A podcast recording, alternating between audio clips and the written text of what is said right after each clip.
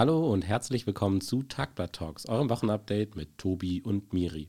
Wir nehmen hier auf kurz nach neun am Freitagmorgen am heiligsten aller heiligen Feiertage, dem Black Friday. Yeah! Wir haben leider kein Sonderangebot für euch, aber eigentlich ist dieser Podcast ja ein dauerhaftes Sonderangebot, weil wir bringen euch jede Woche die drei spannendsten und wichtigsten Neuigkeiten aus der Region Tübingen, Reutlingen, Rottenburg und Co. Wow, ich bin geflasht von deiner, äh, deiner Anmoderation. Du hast gesagt, du hast dir eine gute Anmoderation ausgedacht. Aber dass sie so gut sein würde, habe ich nicht geahnt. Aber auch unsere Themen sind richtig gut. Dieser Übergang war mindestens so gut wie die Anmoderation, die ich gemacht habe. Ah, ja. Was sind denn unsere Themen, Miri? Also wir reden heute über weitere Reichsbürger-Razzien, die es diese Woche in ganz Deutschland, aber eben auch hier in der Region gab. Wir reden über die äh, Probleme, die es beim Tübinger Tierschutzverein gibt. Und diese Woche ist das letzte Mal, dass wir in diesem Podcast über den Bota-Prozess reden. Es gab diese Woche ein Urteil und auch darauf wollen wir eingehen. Und wie immer gibt es am Schluss dieser Episode unseren Ausblick aufs Wochenende. Tagblatt Talks. Dein Wochenupdate mit Tobi und Miri. Zahlst du eigentlich Steuern, Tobi? Natürlich zahle ich Steuern wie jedes gute Mitglied der Gesellschaft und ich habe sogar ähm, 35 Euro rausbekommen. Ja, yeah, aber ist es nicht so, dass die Deutschland GmbH eigentlich gar keine Steuern einziehen darf? Oder wie denkst du das? Ich denke natürlich nicht so, aber eine gewisse Gruppe Menschen in Deutschland denkt so, und zwar die Reichsbürger. Die waren jetzt ja schon wieder in den Schlagzeilen diese Woche, wie in den letzten zwei Jahren relativ regelmäßig. Was ist passiert? Genau, die waren in den überregionalen Schlagzeilen, aber auch in den lokalen Schlagzeilen. Denn in Rottenburg gab es gestern am Donnerstag eine Razzia, wo die Polizei morgens das Haus einer 54-jährigen Frau durchsuchte. Um Punkt 6 Uhr stand die Polizei vor ihrer Tür und nicht nur vor ihrer Tür, sondern auch vor der von 20 anderen Wohnungen, davon neun auch in Baden-Württemberg. Und zwar haben die Einsatzkräfte unter anderem mit Unterstützung des Spezialeinsatzkommandos, also des SEKs, Wohnungen von Leuten durchsucht, die mutmaßliche Anhänger der Reichsbürgerbewegung sind. Kannst du noch mal kurz erklären, was die Reichsbürger in so machen? Also die wollen ja nicht nur keine Steuern zahlen, sondern sind potenziell auch gefährlich. Also grundsätzlich kann man sagen, dass Reichsbürger erkennen die Bundesrepublik Deutschland nicht als Staat an. Diese Bewegung gilt als gefährlich, weil sie staatliche Einrichtungen auch blockieren wollen und weil ihr übergeordnetes Ziel die Destabilisierung der Bundesrepublik und ihrer Einrichtungen ist. Die Bewegung hat aktuell rund 23.000 AnhängerInnen, Tendenz steigend. Gehen wir zurück nach Rottenburg, wo diese Geschichte angefangen hat. Diese Razzia wurde durchgeführt wegen einem Telegram-Netzwerk. Telegram ein Messenger-Dienst, wo sich diese Gruppe organisiert. Ihnen wird der Versuch vorgeworfen, in diesem Netzwerk sich organisiert zu haben und dann seit 2021 durch massenhafte Kontaktaufnahme mit Behörden, durch Telefon und E-Mails, deren Kommunikationswege blockiert zu haben und damit rechtswidrig Einfluss auf Entscheidungen genommen zu haben.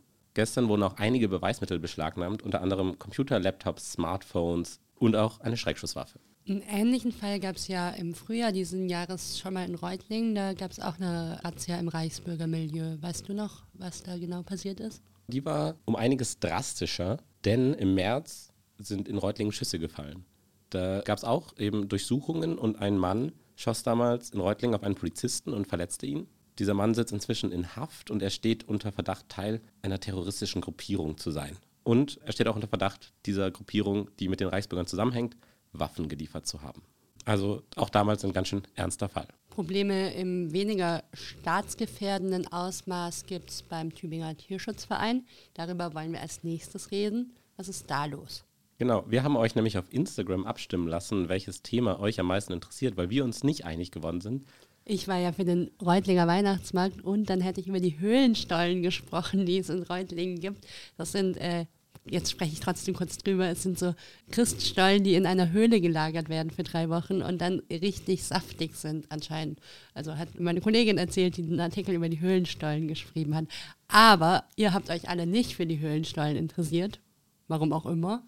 Warum auch immer. Also ich sehe keinen Grund, dass der Tübinger Tierschutzverein interessanter ist als Höhlenstollen.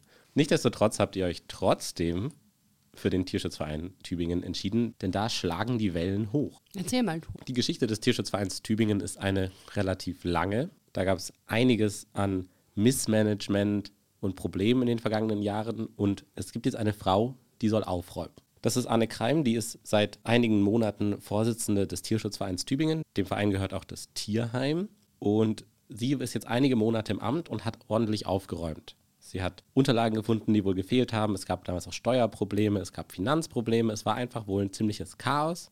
Sie ist sehr ehrenamtlich engagiert in der Region und sie ist auch Stadträtin, also Politikerin für die FDP. Und sie hat eine Menge Kritik geerntet. Am Mittwoch gab es nämlich eine Mitgliederversammlung des Tierschutzvereins und da kam dann raus, dass vielleicht das Chaos im Tierheim ein bisschen behoben ist, aber dann doch scheinbar nicht das Chaos unter den Mitgliedern. Warum gibt es denn da so viel Stress?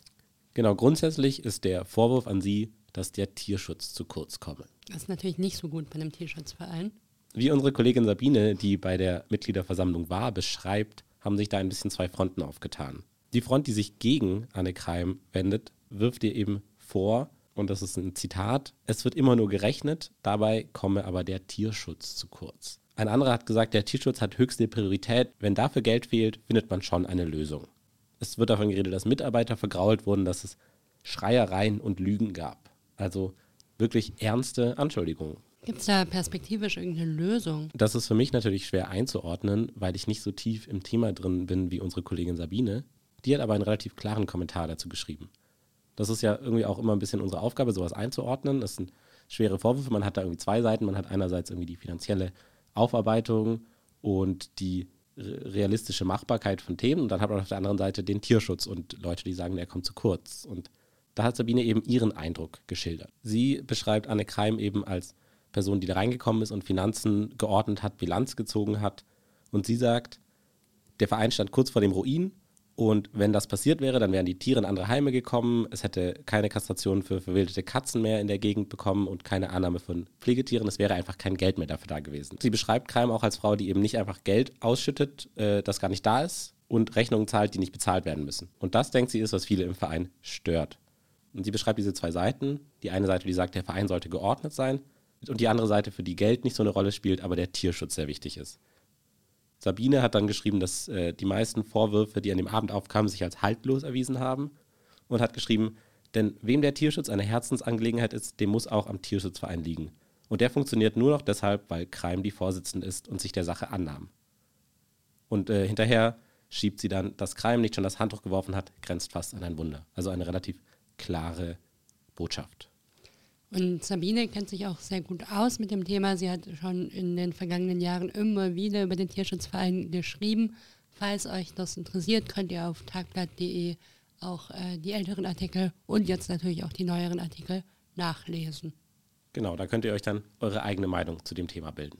Ein anderes Thema, bei dem es, glaube ich, wichtig ist, sich seine eigene Meinung zu bilden, war der Prozess rund um den Totschlag im Bota. Da gab es jetzt das Urteil. Wir haben die letzten zwei Wochen schon drüber geredet.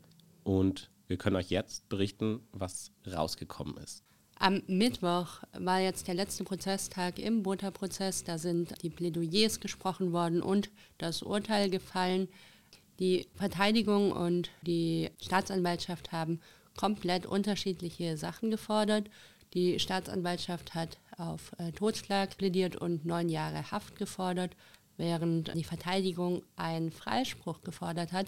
Die haben nämlich gesagt, dass äh, der Täter, kann man jetzt sagen, weil ein Urteil gefallen ist, dass der im Glauben gehandelt hätte, Notwehr zu begehen. Also er hat geglaubt, dass sein späteres Opfer auch ein Messer dabei hätte und ihn gleich erstechen würde. Und nur aus dieser Annahme heraus hätte er sein eigenes Messer dann gezückt und zugestochen. Das heißt Erlaubnistatsbestandsirrtum. Unser Kollege Jonas erklärt es immer sehr schön in seinen Artikeln, wenn es solche rechtlichen Sonderregelungen gibt. Da lernt man dann immer was. Könnt also, ihr nachlesen auf tag.de. Genau. So ein Erlaubnistatsbestandsirrtum wäre tatsächlich ein Grund für einen Freispruch. Das Gericht hat aber entschieden, dass es Totschlag war und hat den Täter auf sechseinhalb Jahre Haft verurteilt. Die Verteidigung möchte allerdings in Revision gehen. Das heißt, vielleicht hören wir noch mal mehr von dem Fall. Du hast ja auch mit dem Bruder des Opfers gesprochen. Wie war das für dich, Miri? Ich habe mich gefreut, dass er bereit ist, mit uns zu sprechen, weil es ist ja so ein Fall gewesen im März, da hat die ganze Stadt und tatsächlich nicht nur die ganze Stadt, sondern auch internationale Medien haben über das Opfer geredet. Oft ist es ja so, wenn jemand Opfer einer Gewalttat wird, dass dann eher der, die Täterin im Mittelpunkt steht. In dem Fall war ganz arg auch die Person des Opfers im Mittelpunkt, weil er Gambier war, weil der Tatort der Bota war. Und dadurch haben dann einige Leute vermutet, dass es was mit Drogen zu tun hätte und haben auch eben das Opfer ja gleich in so ein bestimmtes Milieu gerückt. Und ich fand es irgendwie gut, dann auch die Perspektive von der Familie zu hören, die ja ihn nochmal komplett anders kannte als jetzt vielleicht auch die Leute in Tübingen. Er ist äh, als unbegleiteter minderjähriger ähm, Flüchtling nach Deutschland gekommen aus Gambia. Sein Bruder kannte ihn seit er klein war und meinte er, also sein Bruder sagte, Zitat, er war der beste Mensch der Welt und hat mir auch erzählt, dass der gerne Sänger werden wollte, dass dem Kunst voll wichtig war und das finde ich, wenn man über einen Menschen redet, der tot ist, ganz gut, irgendwie um so ein runderes Bild zu bekommen und nicht nur so eine einseitige Sache. Ich habe vor dem Urteil mit Cerno, also mit dem Bruder, gesprochen und er war der Meinung, dass, also um nochmal auf das Urteil zurückzukommen, beziehungsweise auf die Forderung von der Verteidigung, Cerno war der Meinung, es kann ja gar nicht Notwehr gewesen sein, es muss ja irgendwie geplant worden sein, weil der hat ja sein Messer mitgebracht in den Park und Normalerweise nimmt man jetzt nicht einfach ein großes Messer mit in den Park. Ich weiß nicht äh, tatsächlich, ob das bei der äh, Urteilsbemessung eine Rolle gespielt hat, aber das war auf jeden Fall das, was sich der Bruder des Opfers dazu gedacht hat. Wir haben jetzt ja auch einige Zeit schon über diesen Fall gesprochen. Er ist jetzt abgeschlossen. Das heißt, vermutlich machen sich in diesem Moment unsere Kollegen Jonas und Eike daran, den Podcast über diese Straftat und den folgenden Prozess vorzubereiten. Die beiden haben nämlich den Podcast am Gericht und in dem gehen sie immer in aller Tiefe in Kriminalfälle rein und in deren Aufarbeitung. Wenn euch also interessiert hat, worüber wir geredet haben, dann könnt ihr gespannt sein, weil ich bin mir sicher, allzu lange müsst ihr nicht auf die Folge warten. Nicht allzu lange warten müsst ihr, wenn ihr diesen Podcast am Freitag hört, auch nicht auf das Wochenende, denn das steht vor der Tür. Yay! Yay! Und in unseren Wochenendtipps haben wir für euch die besten Tipps. Hoffentlich muss ich nicht allzu lange auf diese Tipps warten die Wochenendtipps. Wir haben ja vorher schon mitbekommen, dass Miri Watson, die mir gegenüber sitzt, gerne über den Weihnachtsmarkt geredet hätte. Ja, wegen den Höhlenstollen und auch wegen dem Riesenrad und alles Mögliche. Ich liebe ja, also ich mag Weihnachten als Fest nicht so gerne, aber ich liebe allen Vorweihnachtskitsch. Richtig toll. Ich auch. Und für alle anderen, denen es auch so geht, haben wir gute Nachrichten. Denn ja. Der Weihnachtsmarkt in Reutlingen hat seit Mittwoch geöffnet. Da könnt ihr Riesenrad fahren, da könnt ihr gebrannte Mandeln essen und Punsch trinken und alles, was. Und Höhlenstollen. Höhlenstollen. Höhlenstollen. Bis euch äh, der Hosenknopf wegplatzt. Wenn uns äh, irgendein Hersteller von Höhlenstollen sponsern will, äh, ich glaube, wir würden gute Werbung machen. Okay, und wenn ihr richtig, richtig euch voll gegessen habt, wollt ihr vielleicht auch ein bisschen euren Booty shaken, um, um wieder fresher zu werden? Wo könnte das gut gehen? Dann müsste man den Weg von Reutlingen nach Rottenburg auf sich nehmen, denn da ist heute Rottenburger Musiknacht mit zwölf DJs in zwölf Locations. Gespielt wird da unter anderem Latin, Salsa, Techno, Old und New School Hip-Hop, Charts, Musik der 80er, 90er und 2000er, Schlager und Rockklassiker. Beginn ist um 20 Uhr. Morgen gibt es in Tübingen auf dem Holzmarkt den ganzen Tag von 12 bis 21 Uhr die Möglichkeit, wieder richtig viel zu essen und coolen Tänzen beizuwohnen, denn es findet das erste öffentliche Tübinger Diwali-Fest statt. Diwali ist das Fest der Lichter und wird in Indien gefeiert und jetzt auch in Tübingen auf dem Holzmarkt.